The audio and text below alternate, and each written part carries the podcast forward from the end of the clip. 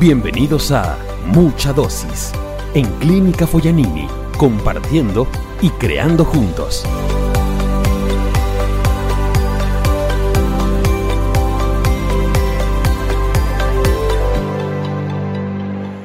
Buenos días, buenos, buenos días, bienvenidos al podcast de la clínica. Gracias, muy amable. Qué gusto tenerte. El gusto es mío y siempre aquí con, queriendo eh, entender y ayudar muchas de las cosas que van desarrollando en la institución. Tenías una, tenías una etapa como, como médico en, en, la clínica, si nos contás un poco tu experiencia en la clínica como, como médico. Sí, eh, yo soy médico internista y eh, empecé en la institución allá por el año 98, fines 98, 99, haciendo reemplazos en lo que, eh, la terapia intensiva de adultos. En aquellos tiempos los terapistas eh, especialistas en terapia eran pocos y siempre hacía falta quien cubra algunos turnos que era permitido eh, que un clínico, un internista desarrolle esa actividad y fue así como empecé haciendo turnos. Eh, esto es algo como una anécdota, pero empezaba a hacer turnos de dos horas porque antes era así, el, el rol estaba distribuido por, por horas. Entonces empecé haciendo turnos de dos horas, X días, y luego ya me fueron dando un turno un poquito más de seis horas, y terminé haciendo un turno ya propio con el transcurso de los meses, eh, y eso fue como empecé. Eh, cuando lo vas comentando me, acuerdo de un poco de esas épocas, ¿no? Y pensando un poco en, la evolución de, de, tu persona en la clínica, ¿no? ¿Cómo, cómo mirás este, hacia atrás a, a, ese Oscar de hace 25 años atrás? Eh, he madurado, ¿no? Eh, en muchos aspectos, tanto en la parte eh, técnica, médica, como también en la parte como persona.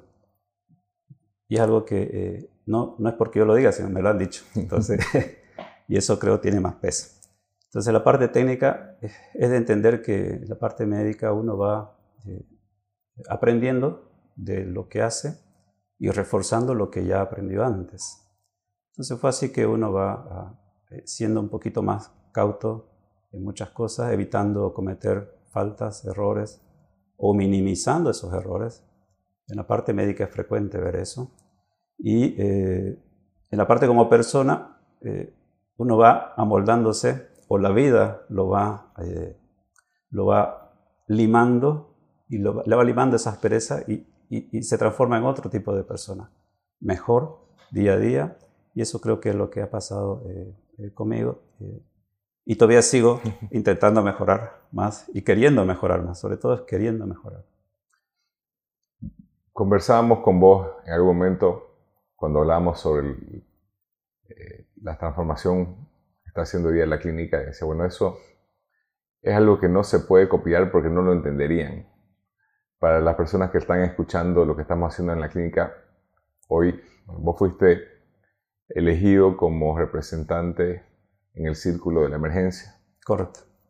Y este, ahí estás apoyando a, a, Regina en el círculo de atención al paciente. Así es. ¿no? Y ese, ese apoyo y esa, esa ayuda nació de vos, este, estar ahí para ayudar y creo que, ¿no? Este, como, como toda la vida, el que, el que aparece y el que quiere, ¿no? Este, va teniendo más, más oportunidades de hacer cosas, ¿no? porque Así es. Eh, a veces eh, es algo que, que, que, no siempre hay, ¿no? Alguien que esté siempre, que como dice, si llegas al partido, ya con que llegues ya, ya quizás Ya, sos, ya. sos diferente, porque Sí. no, no siempre todos llegan, ¿no?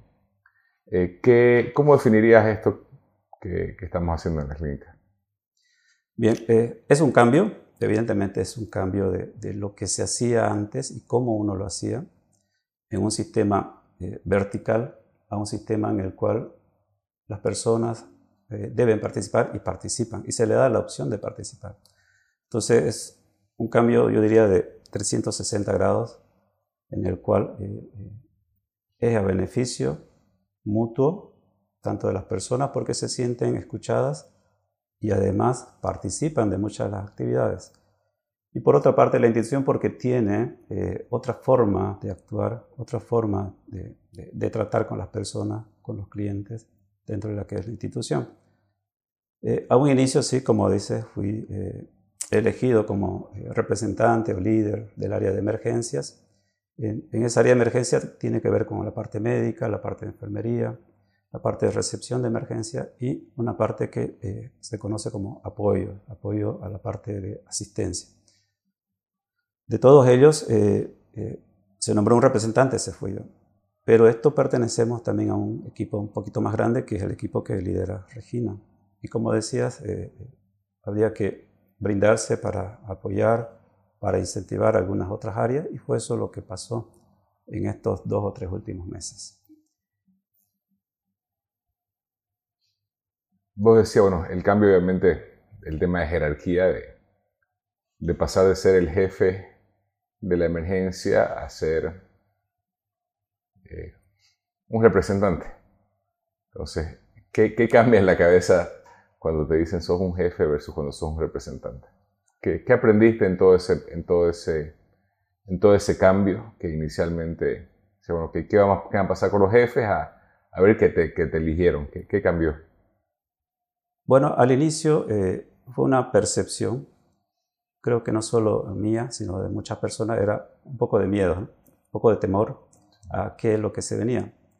Es, normal que las personas sientan temor o miedo a algo desconocido. Para nosotros era algo desconocido, algo nuevo. Eh, sin embargo, en la práctica no hay cambios. Más bien es mucho más fácil, más factible el tener una jefatura que se encarga prácticamente de todo, porque esa era la, la idea, a tener una representación, un liderazgo en el cual participan todos o la mayoría. Todavía estamos en proceso de mejora porque no es que todos también mejoren o ayuden, sino que nos falta impulsarlos. Y creo que ahí está lo nutritivo eh, de, este cambio, y es que eh, todavía nos faltan cosas por hacer y nos falta algo más, que es el cómo motivar a esas personas que van como quedándose rezagadas. Creo que ese es un, un detalle que tenemos todavía que mejorarlo, al menos en nuestra área. Sí, pensando en diferentes áreas, bueno, un, tema que creo que, es importante es, eh, nosotros trabajamos con, con y ellos, este, cuando te pidieron que, que, que apoyes que la apoyes a Regina, ¿no? Este, vieron, vieron en vos eh, algo importante hacia el desarrollo de la clínica, ¿no? Que contame un poquito cómo, cómo ha sido tu relación con ellos y, y, qué pensás que es lo que, lo, lo que han visto en vos para, para llevar hacia adelante esa, esa área de atención al paciente? Bien, eh, con el equipo NER nos llevamos de forma espectacular. A Alicia, Oscar, Coldo, eh, más Alicia por ahí que Oscar y Coldo, que hemos estado mucho más en contacto por temas de reuniones internas dentro de lo que es el área de emergencia. Eh, más que mi persona, pienso que es el trabajo del equipo, que cómo fue que sobresalió, cómo fue que resaltó que sí se pueden hacer algunas modificaciones y cambios a mejora. Creo que eso fue lo que eh, eh, despertó eh, en Alicia que había cierto potencial que podría un poquito más ayudar. Entonces, yo lo veo así. Y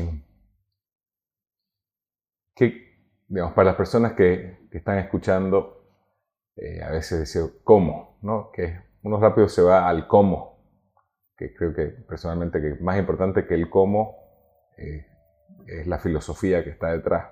El cómo hay muchas formas de, Totalmente. de, hacerlo, pero, pero la, forma de pensar creo que es la, la que nos cambia profundamente. Pero en ejemplos puntuales de, cambios que se hicieron en, tu equipo de emergencia y que vos viste que fueron como una semilla que empezó a germinar, ¿qué, qué cosas específicas se empezaron a hacer diferentes en el círculo de la emergencia? Bien, yo ahí lo abordaría como un, cambio de actitud en, algunas personas dentro de lo que es el equipo de emergencias.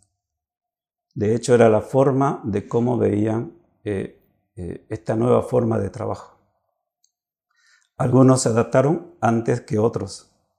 Entonces, ¿qué fue lo que hicimos? A esas personas que se adaptaron más fácilmente, llamémosles así, con ellas empezamos a trabajar con la idea de que el resto eh, vean que se podía hacer un cambio.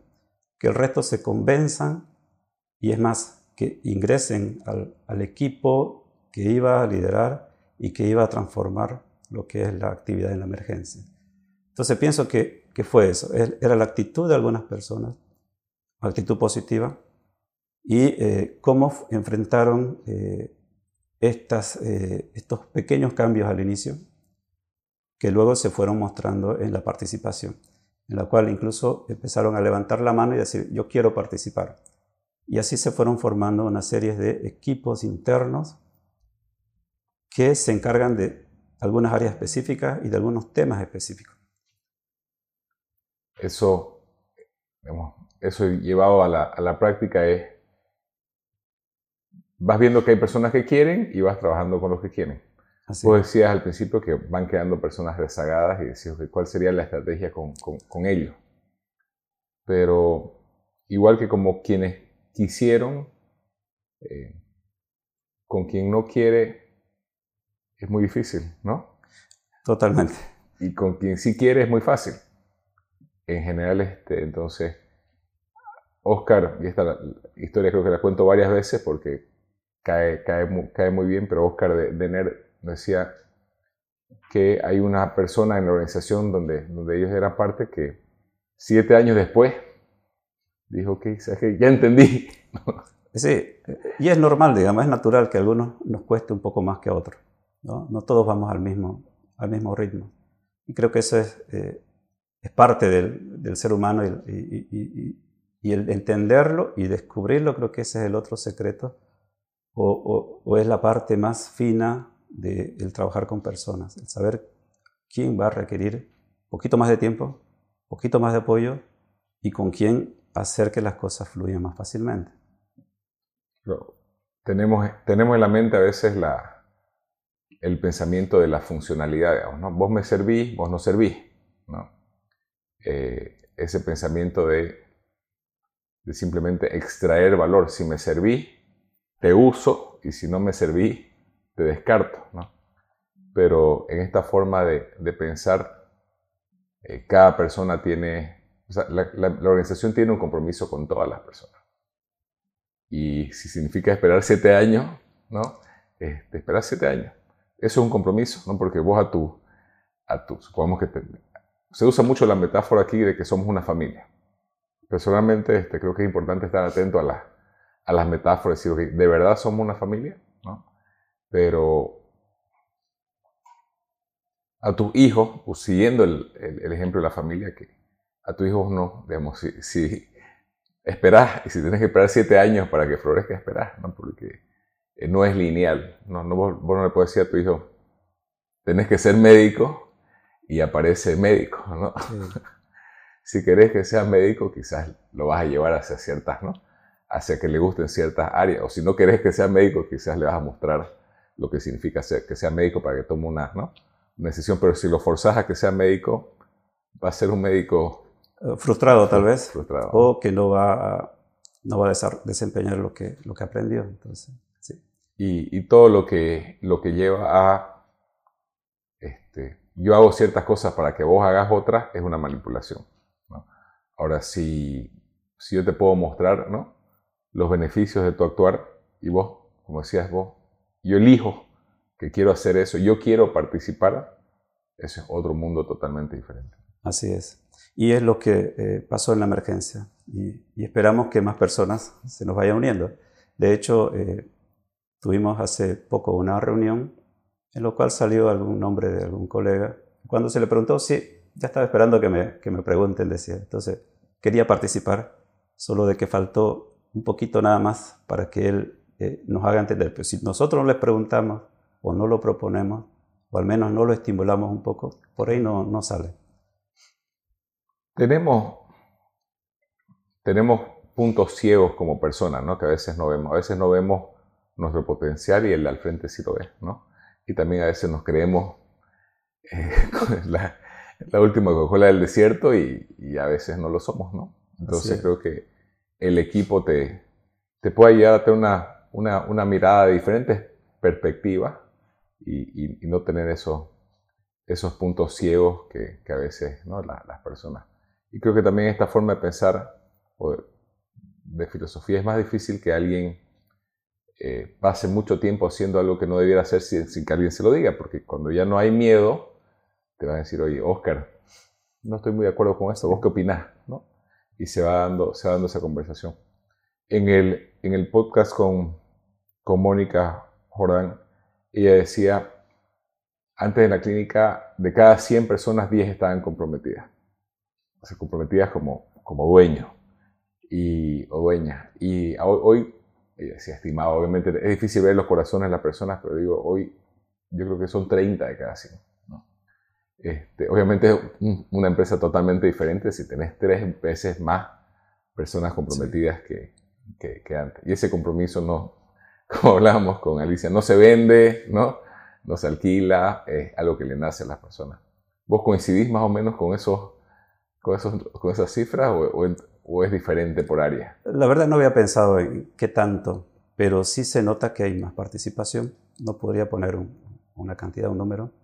Y hablando de perspectiva, eh, eh, también eso es entendible porque eh, yo entiendo de que una realidad para una persona es, es su realidad. y es distinta a la realidad del, otro, del que está al lado. Entonces, cómo lo percibe es de él, el cómo lo interpreta las cosas. Pero, de nuevo, lo, lo nutritivo, lo rico esto es, es escoger lo que tiene, lo que está, o darse cuenta en forma humilde de las cosas que hay y que otros no lo ven, de los beneficios que existen y que otros no, no, lo, perciben, no lo ven. Eh, ahora me acordaba de una historia de, de, un papá, que, eh, un papá eh, con bastante poder adquisitivo, que lo llevó a su hijo a conocer a la gente humilde, a la gente pobre, y lo llevó al campo eh, capaz que ya conozcan esta historia. Eh, lo lleva al campo eh, para que tenga la vivencia del pobre, entre comillas. Bueno, tuvo dos, tres días con noches ahí en el campo. ¿Había wifi o no? No había wifi, no había wifi. Cuando volvió el papá le preguntó, ¿qué te pareció? ¿Cómo, cómo vive la gente pobre, la gente humilde? Le dijo este papá, nosotros tenemos un jardín y es grande, ellos tienen hasta el horizonte su jardín. Nosotros tenemos faroles en nuestras paredes, ellos tienen las estrellas. Tenemos una piscina en medio de, nuestro jardín y es piscina grande. Ellos tienen un arroyo, dice, y no tiene fin. Eh, y por último dice, nosotros tenemos muros en nuestras casas para protegernos del resto. Ellos tienen amigos que los cuidan. Y y el papá se queda así perplejo, pues, ¿no? Y le dice, este, eh, ¿qué aprendiste de esto? El niño le responde, gracias papá por enseñarme a que somos lo pobre que somos.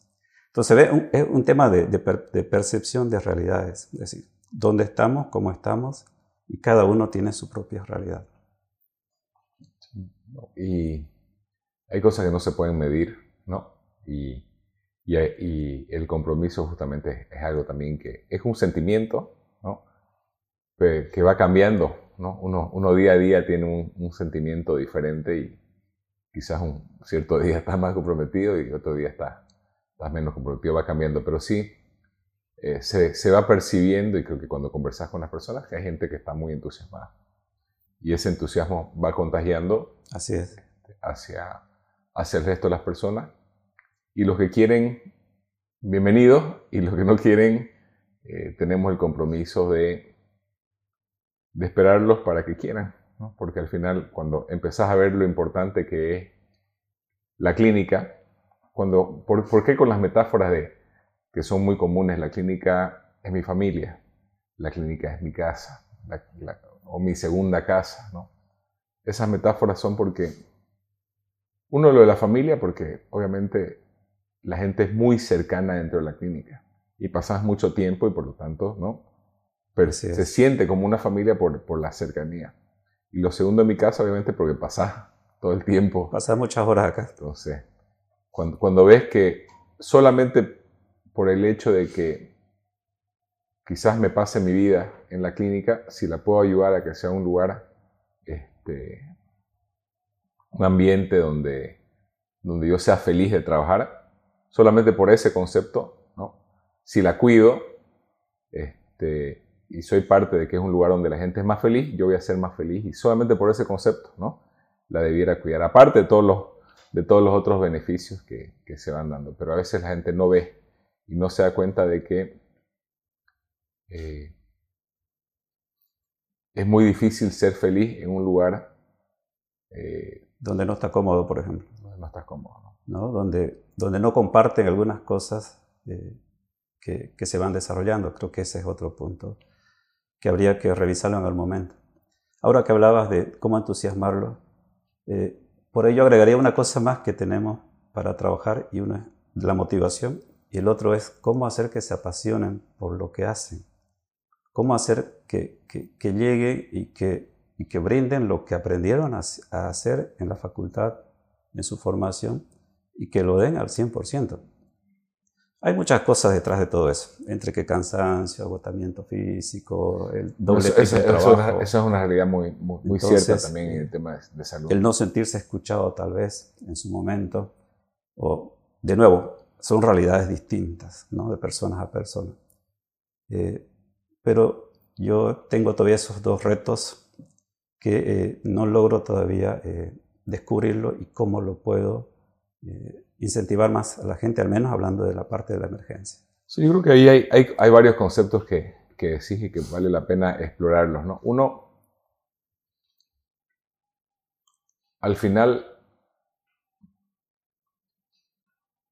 la, lo que uno puede controlar es uno mismo. Y es un gasto de energía muy elevado intentar este, controlar a los demás. ¿no? yo no puedo ni con mi hijo ni con las personas que, yo quiero, este, puedo hacer nada más que... Eh, hay un concepto que me gusta mucho en, inglés, es resource, que significa volver a la fuente. ¿no? ¿Qué significa volver a la fuente? Que uno simplemente, el poder ya está, en este caso el poder está en vos. ¿no? Si, si estamos conversando, yo quiero ver este, que, ayudarte a hacer la versión que vos querrás hacer, no la versión que yo quiero que vos seas. ¿no? Eh, yo puedo ayudarte a que volvás a, ver que vos sí podés. Lo que querrás hacer sí podés. Entonces, si es un miedo que tenés, te puedo ayudar a ver que ese miedo en general es absurdo. ¿no? Este, porque salvo que sea eh, algo muy presente que signifique, no sé qué, que entre aquí un oso y nos quiera comer, ¿no? Este, en general vivimos con el miedo del pasado eh, o, el miedo del futuro, ¿no? Pero en general sufrimos innecesariamente. Entonces, un ejemplo, ¿no?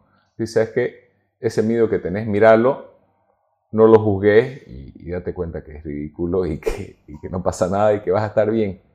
Pero cuando intentamos eh, cambiar a las personas, eh, desde esa manipulación generamos comportamientos que generan más sufrimiento. Pero cuando lo hacemos con amor y con cariño, y que creo que también es un concepto interesante eh, que escuchaba el otro día, eh, que el amor es dejar aparecer a las personas. Queremos que sean de cierta forma, ¿no? Y, y esa persona pues no va a ser de la forma que nosotros queramos que sea, va a ser de la forma que es. Entonces, si nosotros le damos la confianza, le damos este, la seguridad y dejamos que esa persona parezca que es su esencia, va a brillar. Entonces, nuestro, nuestra, nuestra función de ex jefe es justamente ayudar a que esa persona vea que el poder siempre estuvo en esa persona. Entonces, pero no es algo directo. O sea, no es que yo voy a eh, hacer cierta cosa para que la persona logre eh, ser como yo quiero que sea. Es indirecto, es mucho de cuidar, ¿no? De ayudar, de apoyar, de respetar, de, de, ayudar a que esa persona se desarrolle, que eh, también de, de, darle oportunidades, ¿no? de darle dificultades, porque al final, ¿dónde creciste vos? ¿Cuándo te desarrollaste vos? ¿Cuándo me desarrollé yo? ¿En la abundancia o en la dificultad? ¿No? Entonces, este, a veces uno a los hijos eh, los querés proteger de todas las situaciones habidas y por haber, ¿no? Sí. Ahora que hablas de, perdón, de, algunas emociones en las personas como el miedo, eh, en muchas circunstancias pues no hay forma de cómo controlarlo. Al miedo se lo relaciona con eh, a tener temor a lo que uno no conoce o lo desconocido. Entonces, el el que tengan el miedo o otro tipo de emoción como alegría o el amor o, sentirse feliz. Eh, creo que de nuevo ahí está el, de explotar esa parte en, cuanto a la emoción de cada una de las personas y que logren cambiar a través del pensamiento que las cosas se pueden funcionar, las cosas pueden salir adelante. Pero eso eh, yo escuché hace poco en un curso que tiene mucho que ver conociéndose cada uno, conociéndose uno mismo tenemos que conocernos quién, quién es Oscar Morales, quién es Pedro Escobar, quién es eh, Susan X, quién es tal persona, o sea, cómo es ella. Y así descubrir que realmente sí tiene muchos potenciales y que esas emociones que a rato no las puede controlar porque están ahí, son emociones, no se pueden controlar, pero las puede uno adaptar o modificar y, y lograr tener pensamientos positivos. Entonces, eh, es otro, otra forma de ver la, eh, el cómo uno se interrelaciona con las personas. Sí. O sea, venimos, creo que una de las cosas más importantes es estar atento a cómo pensamos. Y más que yo darte mi idea, es si yo te puedo ayudar a que vos mismo aprendas a pensar. ¿no? Porque una vez que aprendes a pensar y a ver, obviamente vos mismo vas a ser responsable de tu vida. Si volvemos al, concepto de autogestión, eh, que creo que es un concepto muy fuerte al final, el responsable de tu vida sos vos mismo, pero a nivel de equipo y a nivel de ambiente, eh, ese ambiente te puede eh, ayudar, a desarrollarte o te puede, digamos, tirar para abajo todo el tiempo. Entonces, tenemos que estar muy atentos hay un pensamiento eh, muy fuerte en lo que reina el mundo hoy, que es el, pensamiento conductual.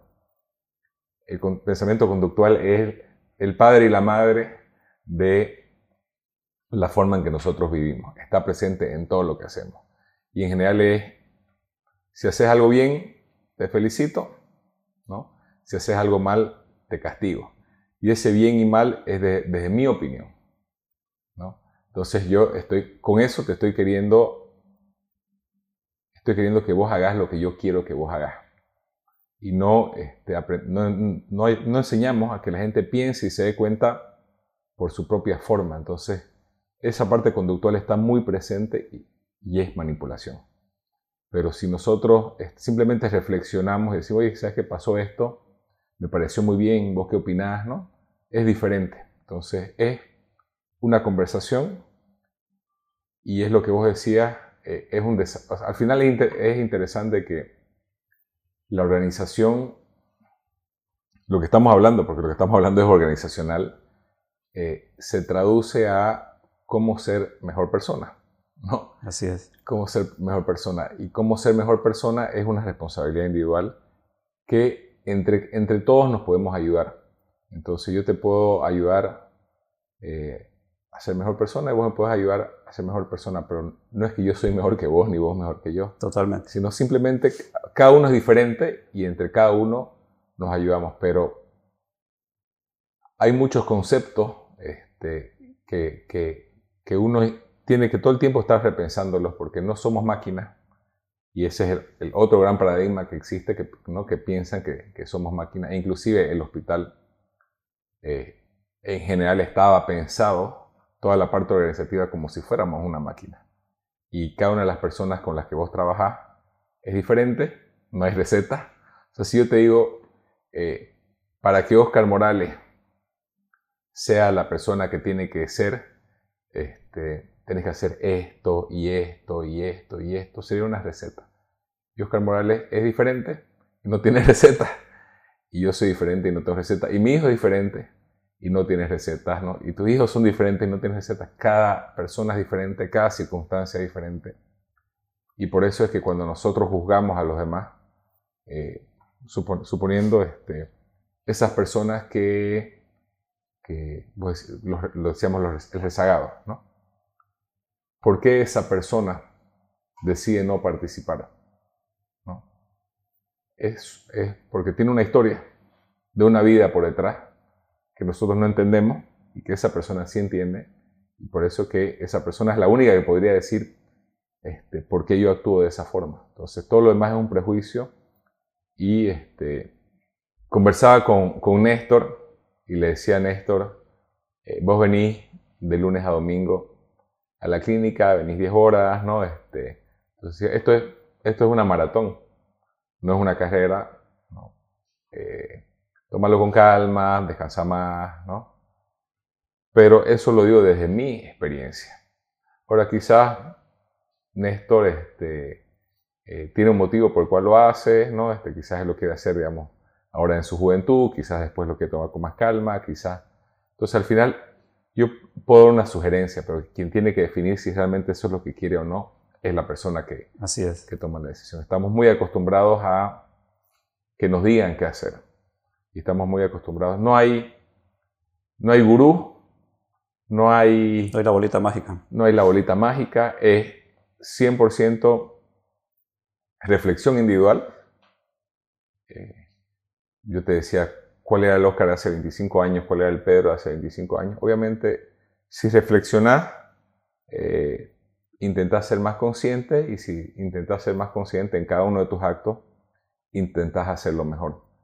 Y en, tu organización, en este caso en la clínica, eh, empezás a ver con, con las cosas que vos hablás, mientras más oportunidades doy, más personas participan, más personas se desarrollan más personas se comprometen. Participación es compromiso.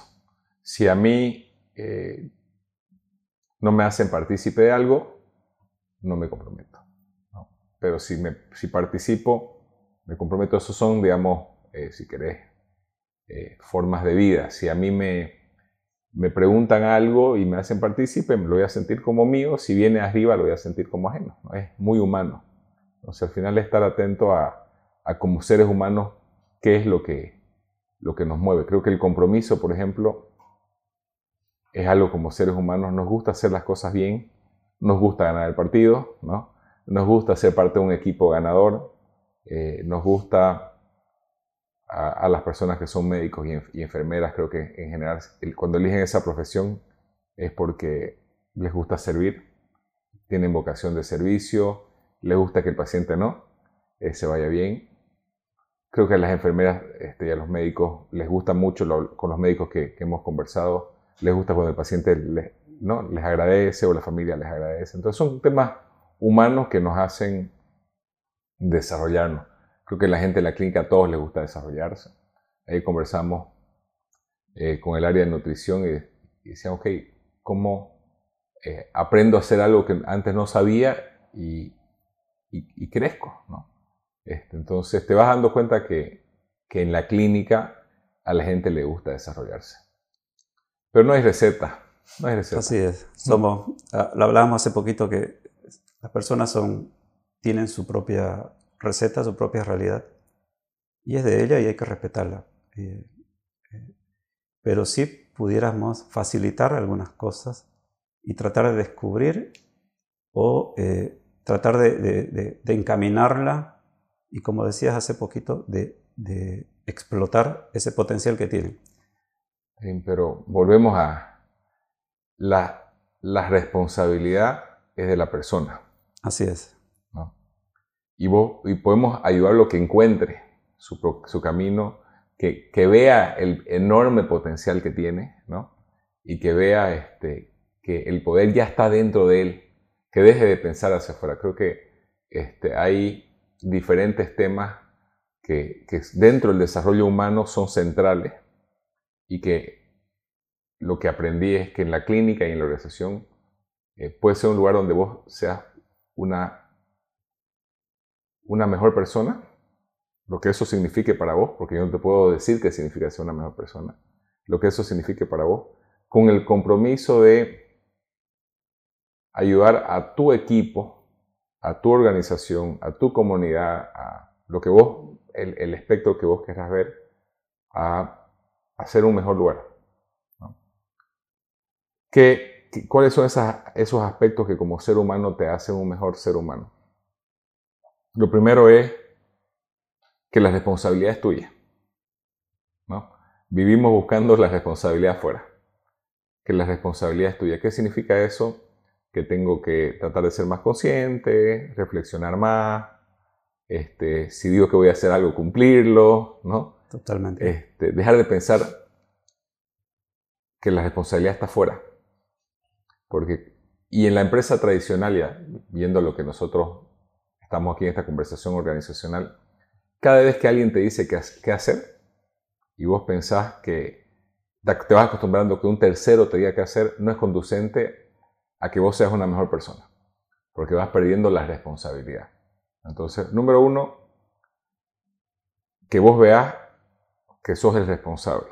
Y eso, como organización, por eso, si cada vez que te dan un desafío, en este caso, tu desafío, por ejemplo, es cómo hacer de la emergencia un mejor lugar cómo hacer que la experiencia del paciente sea mejor, cómo hacer que las encuestas sean mejores, cómo hacer que los ingresos y los gastos de la emergencia sean mejores. Entonces, cuando vos tenés esa responsabilidad, vos empezás a desarrollarte y empezás a hacerte todas las preguntas y decir, ok, yo para llegar a eso, ¿cómo llego? Y vas creciendo vos como persona, porque vos dentro de la emergencia has hecho muchas cosas, ¿no? Para que la emergencia sea un mejor lugar. Entonces, uno, la responsabilidad que antes pensábamos que venía el jefe y que era, un, que era un pensamiento que hacía mucho daño, porque vos cuando preguntabas a las personas en general decía, ok, la emergencia supongamos. Los problemas de la emergencia, problema de Oscar Morales. Todos los problemas de, de la emergencia, culpa de Oscar Morales. ¿no? La gente de la emergencia pensaba así. ¿no? Cuando vos escuchabas de la emergencia pensaban así. ¿no? Este, decir, ok, ¿realmente es responsabilidad de Oscar Morales la emergencia? ¿Cuántas personas trabajan en la emergencia entre médicos, y enfermera. Todo el equipo que mencioné, 71 personas. ¿Vos sos el responsable de 71 personas? ¿Sí o no? No, cada uno tiene sus propias ah, actividades y responsabilidades. Pero en el mundo empresarial uno diría sí. O sea, si, digamos, el mundo, si vos sos el jefe de la emergencia, diría sí, yo soy el responsable. Pero si empezás a ver, vos no podés ser el responsable de cómo actúan 70 personas. ¿no? Es imposible. Entonces, un tema es la responsabilidad. Un segundo, que esa es interna. ¿no? Pero muchas, digamos, si yo eh, pienso que el 100% de todo lo que me pasa en la vida es responsabilidad ajena, ¿no? soy una víctima de todo lo que me pasa. Y que es cierto que uno no puede controlar lo que uno le pasa, que uno solamente puede controlar cómo responde a lo que le pasa. ¿no? Y obviamente planificar también para que ciertas cosas pasen como uno quiere que, que pasen y que hemos aprendido junto a los ENER que autogestión no es no planificar, más bien es más planificación. Pero la diferencia es que la planificación es entre todos en vez de que nazca de una sola persona. Entonces, un segundo tema de desarrollo humano es, la autoridad. La autoridad soy yo de mi vida o la autoridad de mi vida es alguien más. Entonces, ahí volvés a lo mismo, querés que la autoridad sea tuya. Vos eres responsable de, este, tu vida, que es lo mismo que a, tu hijo querés que él sea responsable de su vida y que no sea ni el padre ni la madre responsable de la vida de, ¿no? de la persona que va creciendo, creciendo a que llega la madurez y la responsabilidad. Y eso también en las empresas en general estábamos acostumbrados que la autoridad venía de afuera. Y lo tercero es la consideración hacia los demás. En general, este, en las organizaciones de salud, por lo menos lo que, lo que creo, bueno, en realidad en, muchas empresas hay mucho conflicto, ¿no? Pero el conflicto es simplemente una mentalidad de egoísmo, porque si estamos todos pensando en el paciente, o sea, si vos tenés a las personas de tu equipo pensando en cómo van a mejorar la emergencia, que tiene mil cosas por mejorar, como todo en la, ¿no? Este, estás enfocado en eso. Ahora, si si vos no estás pensando en el paciente, no estás pensando en el equipo y estás pensando solamente en vos, todo se vuelve un conflicto. ¿no? Eh, pongámonos de acuerdo en el horario. No, este es mi horario, este, yo solamente puedo en este horario, ustedes se adaptan. ¿no? En vez de decir, ok, ¿sabes que ¿cómo nos ayudamos? Oye, ¿sabes que este mes puedes ayudarme en esto? Yo te ayudo el próximo y se acaba el conflicto. Así es. Entonces, la consideración a los demás es algo que en general es una capacidad que vamos perdiendo, pero que se va desarrollando. En este caso, en la emergencia, este, y creo que los equipos que, que trabajan de forma excelente en la clínica, es porque aprendieron a, si yo te ayudo, vos me ayudas. Y en equipo es mucho más fácil. Entonces, este, la consideración hacia los pacientes. Cuán difícil es olvidarnos de, la empatía, ¿no? de, que el paciente está pasando por un momento difícil ¿no? y, verlo como... Verlo desde una visión deshumana, ¿no? deshumanizante. Perdón. Y lo mismo el paciente que viene, este, ver a la enfermera, ver al médico, ver a la persona que, te, al, guardia, de seguridad, ver a la gente que a la persona que te trae la comida, no, no es un robot, ¿no? Este, también te está sirviendo, también sea agradecido, ¿no? Entonces, esa visión de consideración hacia los demás también es algo que eh, perdemos, la, perdemos, ¿no? Y es una conciencia diaria. Entonces, dentro de esos aspectos, obviamente, este, si yo en esos tres aspectos digo, ok, quiero que la emergencia sea un mejor lugar, todas las personas pueden desarrollarse esa capacidad. Y la del equipo creo que es una de las más, una de las más importantes justamente para la clínica, porque en lo que es servicio uno dice, históricamente escucha el, el paciente o el cliente es el rey. Y esa mirada en general hace que uno se olvide la importancia del equipo. Si el equipo no se lleva bien, si el equipo este, no está comprometido, si las personas no se sienten bien, si las personas no se sienten comprometidas, ¿no? Este, si la gente no siente que, que, las cuidan, no van a dar lo mejor de sí. Es, natural. Pero si las personas están felices de trabajar, obviamente van a, van a darle... Sí, coincido de que, de que la organización tiene la mirada hacia afuera como un centro, o sea, la mirada del paciente. Sos una clínica y la responsabilidad que tenés en la vida de los, pacientes es gigante, pero el cómo nos llevamos es central. Así es. Esto que hablabas de autoridad, ahora se me vino a, pensar de que eh, por ahí es muy cerca la línea entre lo que es la, tolerancia, el ser tolerante y la flexibilidad a la vez. ¿Cómo, hasta qué punto podemos eh, ayudar al colega, a la enfermera, al personal de apoyo y decir, si no podés, no hay problema, eh, yo, yo te cubro, sin esperar nada a cambio, sería lo ideal.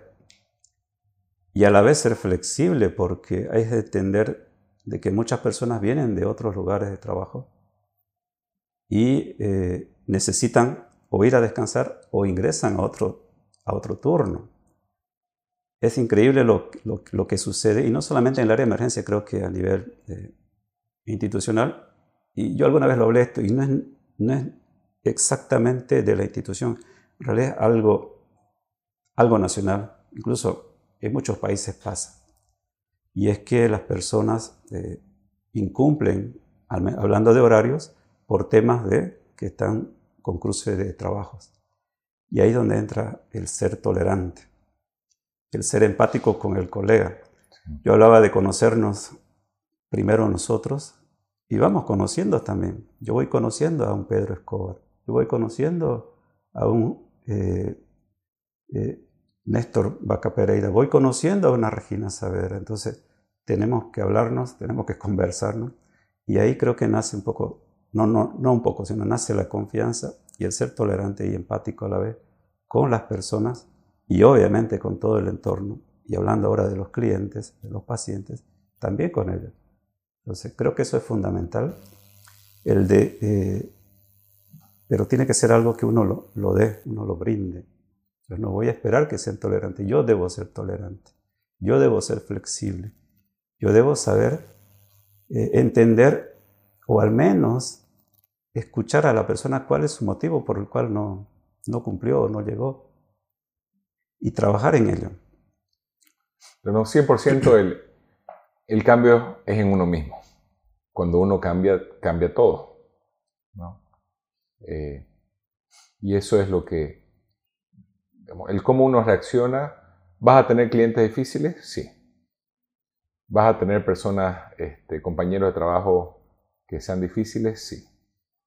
¿Cómo reaccionás vos a esa, a esa situación? Volviendo a la responsabilidad tuya de cómo actúo yo en diferentes, en diferentes situaciones. Y no hay, y no hay receta. ¿no? Este, eh, clientes difíciles, por ejemplo, hemos tenido mucho. Me imagino que ustedes deben tener una gran, una gran lista de historias en la emergencia. Nosotros como, como clínica no podemos decir, ok, cada vez que llega una persona que falta el respeto de, esta forma, lo vamos a sacar con el guardia, ¿no? Porque esa persona puede ser que sufrió, ¿no? Eh, una situación traumática, puede ser que tenga un problema mental, ¿no? puede ser este, que está viviendo algún tipo de estrés en especial. Entonces no hay, no hay forma. Yo este, escuchaba alguna vez de, de, algún hospital americano, decía, ok, si vos haces esto, contá los segundos que te van a sacar. Tiene sanción.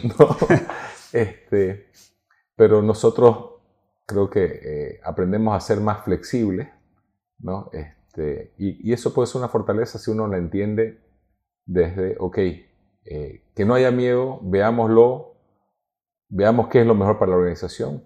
Si esta organización es propia, este, ¿qué haría en esta situación? ¿no? Es fácil decir, ok, este, queremos ser la clínica para los pacientes eh, agradecidos, pero ese no, ese no es nuestro rol. Así. Ahora sí nosotros podemos, obviamente, este, eh, yo mismo ser agradecido con las personas que me sirven. Damos por, por sentado y cuando empezás a mirar eh, lo que hace cada persona, es increíble, ¿no? Y no le damos, no le damos el valor. Y cuando cambiamos la mirada, cambiamos todo. O sea, si yo a las personas que trabajan en la clínica eh, las miro con el respeto que se merecen, ¿no? Wow, le, cambia la, la, sensación de esa persona, se enorgullece lo que hace, ¿no? empieza, empieza a cambiar. Entonces no, no, no valoramos realmente este, lo que cada persona da. Y cuando empezás a verlo, eh, quizás, aunque todavía no se haya comprometido al 100%, hace cosas que son increíbles y eso va, ¿no? Eso va cambiando y va generando una dinámica. Yo creo que eh, vivimos en una sociedad de sufrimiento, ¿no? Continuo, innecesario. Eh, contaba ayer vos vas a, supongamos que tu hijo hace un deporte, donde sea, cualquier academia, y vos vas a ver un partido de los niños, y es un solo sufrimiento. Los padres están sufriendo en un partido de fútbol de un niño de, vamos de 10 años. Están sufriendo porque, porque el equipo no ganó. Entonces, en vez de decir, que voy a ir, voy a divertirme. O sea, yo le digo a mi hijo cuando juega, divertite. Totalmente, así Divertite. Pero todo lo hacemos, ¿no? Lo hacemos trágico. O competitivo. Competitivo, porque mi hijo tiene que ser el mejor, mi hijo tiene que ganar el otro. O sea, ¿cuántos padres veo que se quieren agarrar a golpe con el árbitro? El Señor está trabajando. Entonces, pero no, tenemos, tenemos esa agresividad porque no vemos, no agradecemos el trabajo de los demás, no disfrutamos la vida que tenemos y no disfrutamos el momento que hemos, sería en este caso diversión de nuestros hijos. Pero, y eso lo llevamos al trabajo y creo que también en el trabajo que obviamente es un reflejo de la sociedad. Sufrimos también muy necesariamente y eso es algo que, que, es algo que hoy día me enorgullece mucho en la clínica que va generando un lugar donde la gente es feliz. Y decían esto que creo que, este, creo que obviamente a nivel de felicidad de las personas ¿no? más, más, más felices, decía, este, soy muy feliz de trabajar en la clínica cuando conversábamos en, el último pilotaje, ¿no? Soy muy feliz de trabajar en la clínica y conversamos. Obviamente, este, cada, persona, cada persona es diferente eh, y hay personas que tienen, digamos, son más serias, ¿no? Otras expresan más, más introvertidos. Pero el punto es eh, que la clínica sea un lugar de felicidad es posible. Yo lo veo en el área administrativa donde estoy más. Me imagino que vos vas viendo en la emergencia que la gente es más feliz cuando les permitís hacer ciertas cosas. Así es. Y, darle esa comodidad, ¿no? Y todo eso pasa también por darle eh, el, instrumento de trabajo, la facilidad con que desarrolle la actividad que, que, va a desempeñar en el día a día, sea en el área de enfermería, en el área médica, en el área administrativa. Creo que todo eso va sumando a que uno se sienta como en casa, que se sienta feliz y que desarrolle su actividad y que salga ese potencial, como mencionaba, que lo tiene dentro, que lo tiene oculto, que no lo descubrió o que no se anima a, sacarlo fuera por muchos motivos.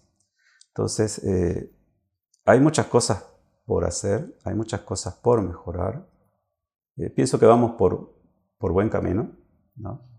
El cambio siempre es bueno eh, y estos cambios que se desarrollan ahora este, nos están abriendo, dando la oportunidad de conocernos más y de conocer que esas personas que estaban antes eh, esperando la orden, esperando la, la, orden del jefe, entre comillas, ahora lo hace y ahora lo desarrolla e incluso propone y, y le hace el seguimiento porque no se queda ahí. Entonces levanta la mano, levanta la bandera, da ideas y las sigue.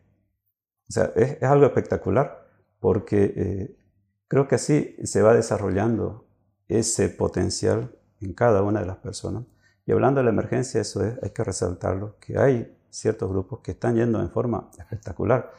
Y eso es algo para resaltarlo. No se siente y nosotros la, en las encuestas con las que medimos la satisfacción de, de los usuarios, eh, todo el tiempo vamos leyendo ¿no? las, las encuestas diarias, los, lo ponemos en un grupo donde están todas las personas de la clínica y todas las personas de la clínica pueden ver diariamente todos los comentarios de, las personas de la clínica y se ven porque cuando el comentario es positivo es verde y cuando, cuando es negativo tiene un color diferente y vas viendo mucho verde y, ¿no? sí. y, y, poco de los otros colores. Y se va mejorando y se va entendiendo este, justamente tener más consideración hacia los clientes y la gente va entendiendo a través de ese ejercicio y de esa capacidad de ponerse en el lugar del cliente. ¿no? Pero son todas capacidades que, que, tenemos, pero que las tenemos dormidas. Y este, empezamos con una NPS de 30 el 2020 a una NPS de 58 que tenemos este año. Obviamente este, se van viendo los, los, los cambios eh, en, la, en, la, experiencia del cliente. El otro día eh, se operó acá un, un muy buen amigo y obviamente felicitaba, digamos, el, el, el, trato que recibió. Era una cirugía delicada y muy agradecido con, con el cuidado que recibió, porque el cuidado que creo que es de, de la consideración externa, ¿no? Una de las cosas, cuando alguien te cuida de forma sincera y está preocupada por tu bienestar es de, las consideraciones más grandes que uno puede tener hacia alguien. ¿no? Decía, me sentí cuidado y protegido y querido. ¿no? Y eso, el jefe no te puede decir, oye, quiero que querrás a los pacientes, ¿no? y, y vos vas a ir a querer a los pacientes. Son cosas que, que nacen. Y en la emergencia, este, eh, obviamente, en el día a día, algo que parecía eh, difícil se va haciendo cuando las personas quieren. Ustedes las encuestas, yo sé que eh, las encuestas las, miran diariamente, ¿cómo las organizan entre el equipo para hacerle seguimiento, para mejorar? ¿Cómo, cómo, cómo hacen eso? Sí, hay un equipo formado por médicos, enfermeras y, personal de recepción de emergencia. Son como 8 o 9 personas que eh, creamos un turno, un turno inicialmente para que una persona revise una semana. Y dependerá de qué eh, preguntas o qué observaciones tiene, se las pasa al área correspondiente dentro de la emergencia. Entonces es un turno rotativo donde están sobre todo tres personas que van viendo todo este aspecto. Y nos reunimos una vez a la semana. Pero ese viendo significa que cuando hay una, una crítica de un cliente, lo llaman al cliente. Lo llaman al cliente. Entienden qué fue lo que pasó. Totalmente. Le hacen seguimiento. Y cierran el caso. Y después, y después le explican al equipo lo que aprendieron. Así es, en la reunión semanal que tenemos. Semanal. Los casos que lo llamamos más delicados, donde compromete o, el término que utiliza el, cliente es un poco eh, fuerte, lo analizamos en grupo. Y ahí participo en esas reuniones y alguna que otra vez lo hicimos también con Néstor para resolver algunos casos un poquito complicados. ¿Aprendes algo Hartísima. Hartísima. Este, antes, simplemente, digamos, para los que ven el tema organizacional, es una empresa tradicional. El, que lee las quejas y todo, supongamos que es el jefe, el jefe es el que llama, el, jefe es el que aprenda, él es el que arregla, ¿no? Y nadie crece. Pero cuando ya es el equipo, este, hay un crecimiento. Pues, a nadie le gusta escuchar una queja, a nadie. O sea, no es que vos lees una queja y decís, ay, qué buena la queja. O sea, siempre es una, es una sensación negativa. Pero, este, y cuando llamas al cliente también es difícil, ¿no? Así es. Algunas escuchado, digamos, cuando, cuando hacía eso, antes de llamar al cliente te, te servís un tecito porque vas a escuchar una media hora, ¿no? Así es. Hay que prepararse. Hay que prepararse, estar en un, buen, en un buen estado mental, escuchar. Así es. ¿no? Entonces, pero eso también es un aprendizaje y un, es un crecimiento. Totalmente. De hecho, eh, las primeras intervenciones que yo hice, y yo lo mencioné varias veces, eh, eh, yo no me sentía cómodo. Porque si esto no es para mí, o sea, no, no, sé qué decir. Pero como decía, básicamente era escuchar. Era escuchar y entender cómo percibe el paciente o el familiar del paciente, cómo fue su experiencia en ese momento. Y casi siempre tenía razón. Por lo menos, como, como, decías vos, las percepciones son reales y desde su punto de vista eso es lo que, lo que el cliente ve. Y, y, si te pones en el lugar del cliente, que si vos fueras el paciente, también quisieras que te atiendan de esa forma. Y a veces son cosas muy, muy básicas, pero para el momento significaba algo. Para él son importantes. Exacto, y nosotros no lo veíamos así. Entonces eso es otra cosa que uno va aprendiendo, a, a valorar lo que tiene y a mejorar lo que entrega y hacer énfasis en algunas cosas pequeñas como que no le damos la importancia, pero que para ese momento, para el paciente, para el familiar significaba mucho. Es que volvemos, creo que el centro de una empresa, de cualquiera, es la consideración externa. Como organización vivís para tu cliente. Ahora, ¿cuánto tiempo en una organización, cuánto tiempo en un hospital, cuánto tiempo en una clínica le dedicamos a la energía, a la experiencia del paciente? Pensamos que este, el paciente quiere solamente la parte médica, pero cuando vos sos paciente, yo siempre hago el ejercicio cuando estamos en equipo, que ¿dónde fue el, último lugar que te atendiste en salud en el último año? Okay.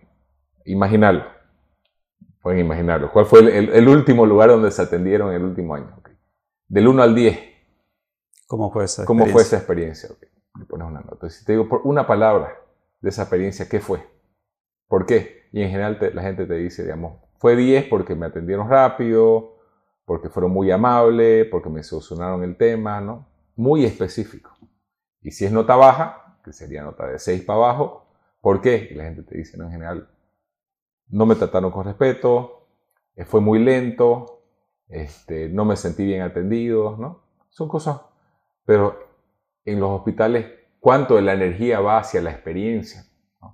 Nos olvidamos, pero es porque no nos ponemos en el zapato del paciente, porque todos queremos esa experiencia, pero cuando la damos nos olvidamos que del otro lado hay un ser humano que quiere una experiencia humana, no, no quiere una experiencia de robot porque no somos robots. Pero esto, mira, es interesante, tiene, tiene su base. Y, no es que sea, a ver, el médico o la enfermera sea eh, malo, entre comillas, para atender, o sea, no, no, lo hace. Es nuestra formación. Lamentablemente, eh, no nos forman o nos capacitan para, para brindar esa atención. Para, no hay un tema de empatía, no hay un tema de, de, de, decirles, tener cuidado con esto, con aquello, con eso. y no es una disculpa para lo que pasa, sino que tenemos que aprender en el día a día y en base a esta retroalimentación que hace el paciente, me parece bienvenido que tengamos esa encuesta. De lo contrario, seguiríamos siendo la número, número uno de 100, de mil y pico, y en realidad éramos la número 50.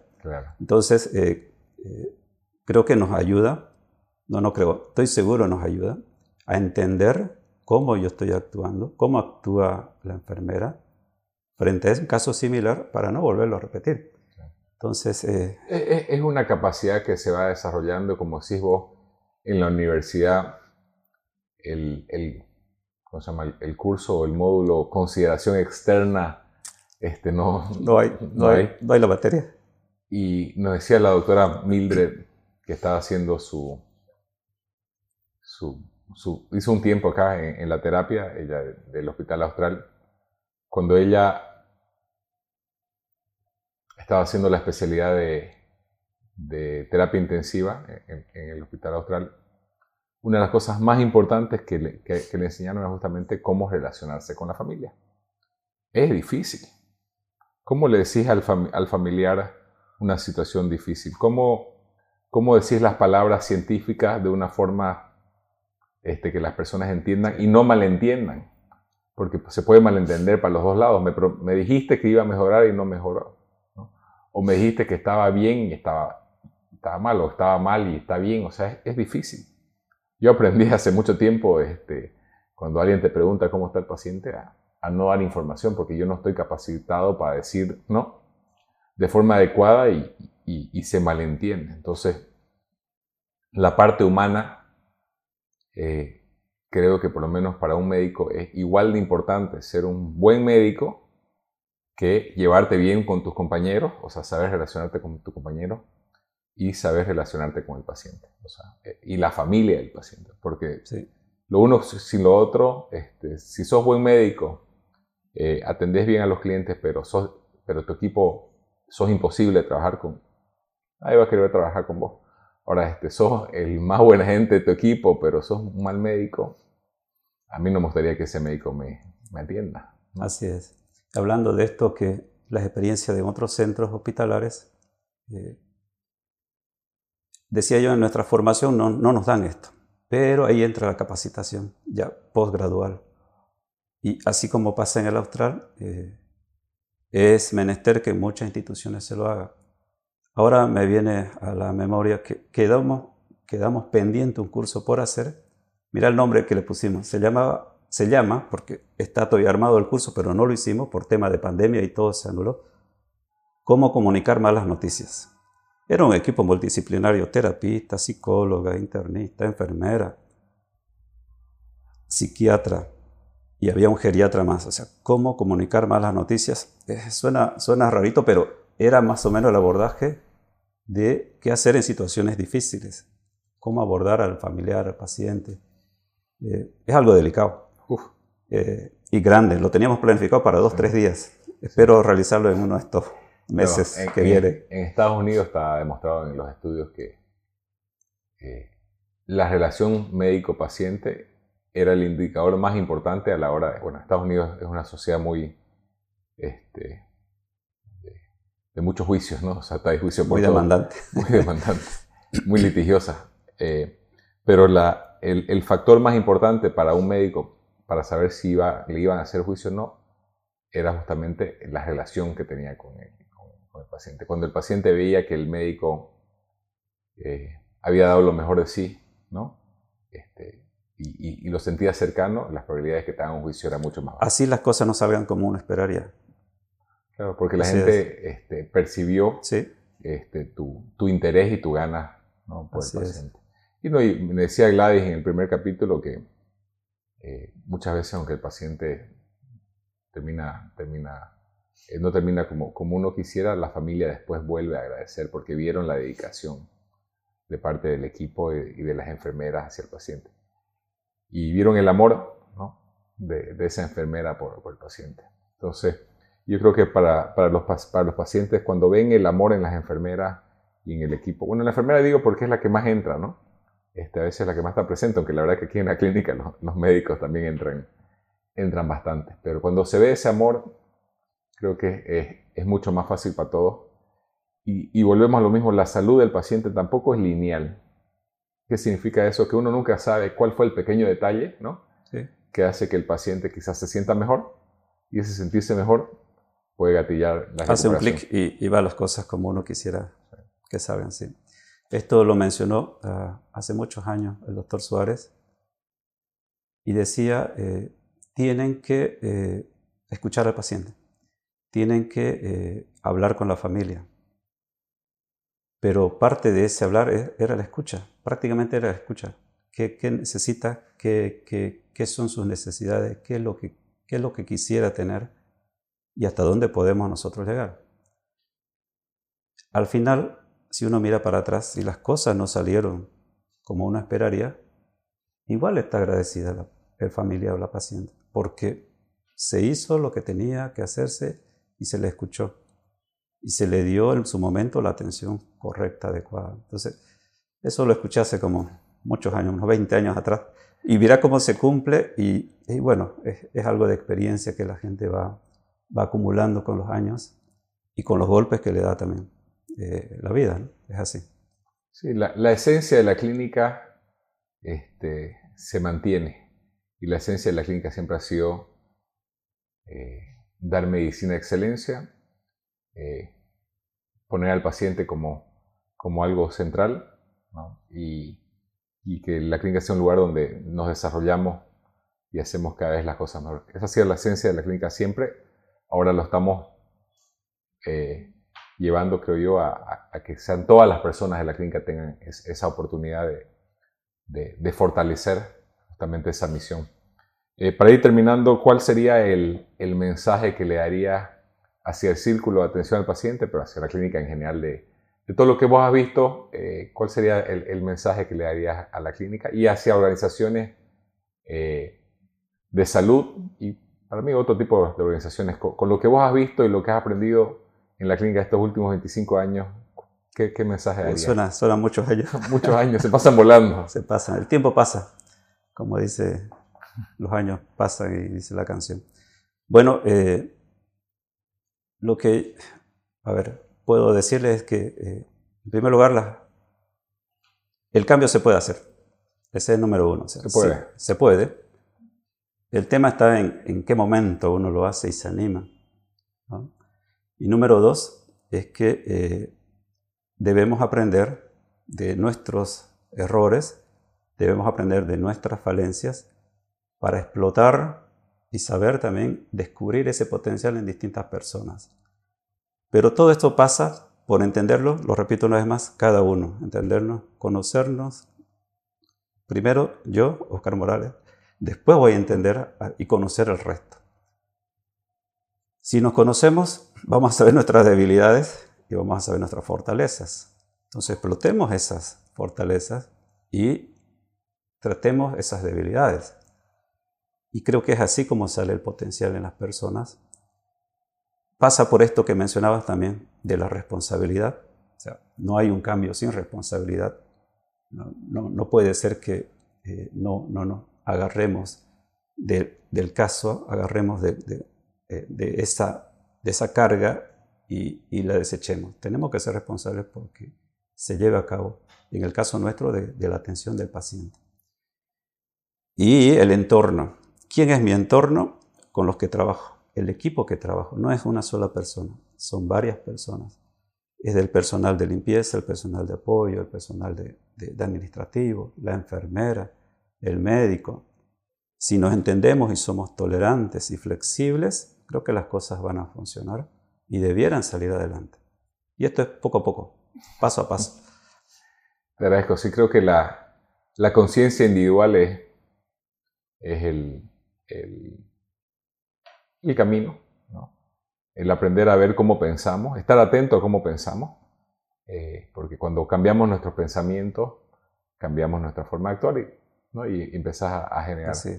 Y esa conciencia es algo que es continuo, este, aprender a escuchar, a, a, estar atentos a cómo podemos ayudar a los demás. Así que bueno, muy agradecidos de, pues de haberte tenido el día de hoy y, compartir las experiencias de la clínica, compartir las experiencias del servicio de emergencia y compartir las experiencias de, de la regeneración que se va dando en las áreas y las experiencias de vida de, de dos personas que vamos tratando de, cada día de ser mejor personas. Mira, gracias, gracias Pedro, muy amable. gracias, muy amable.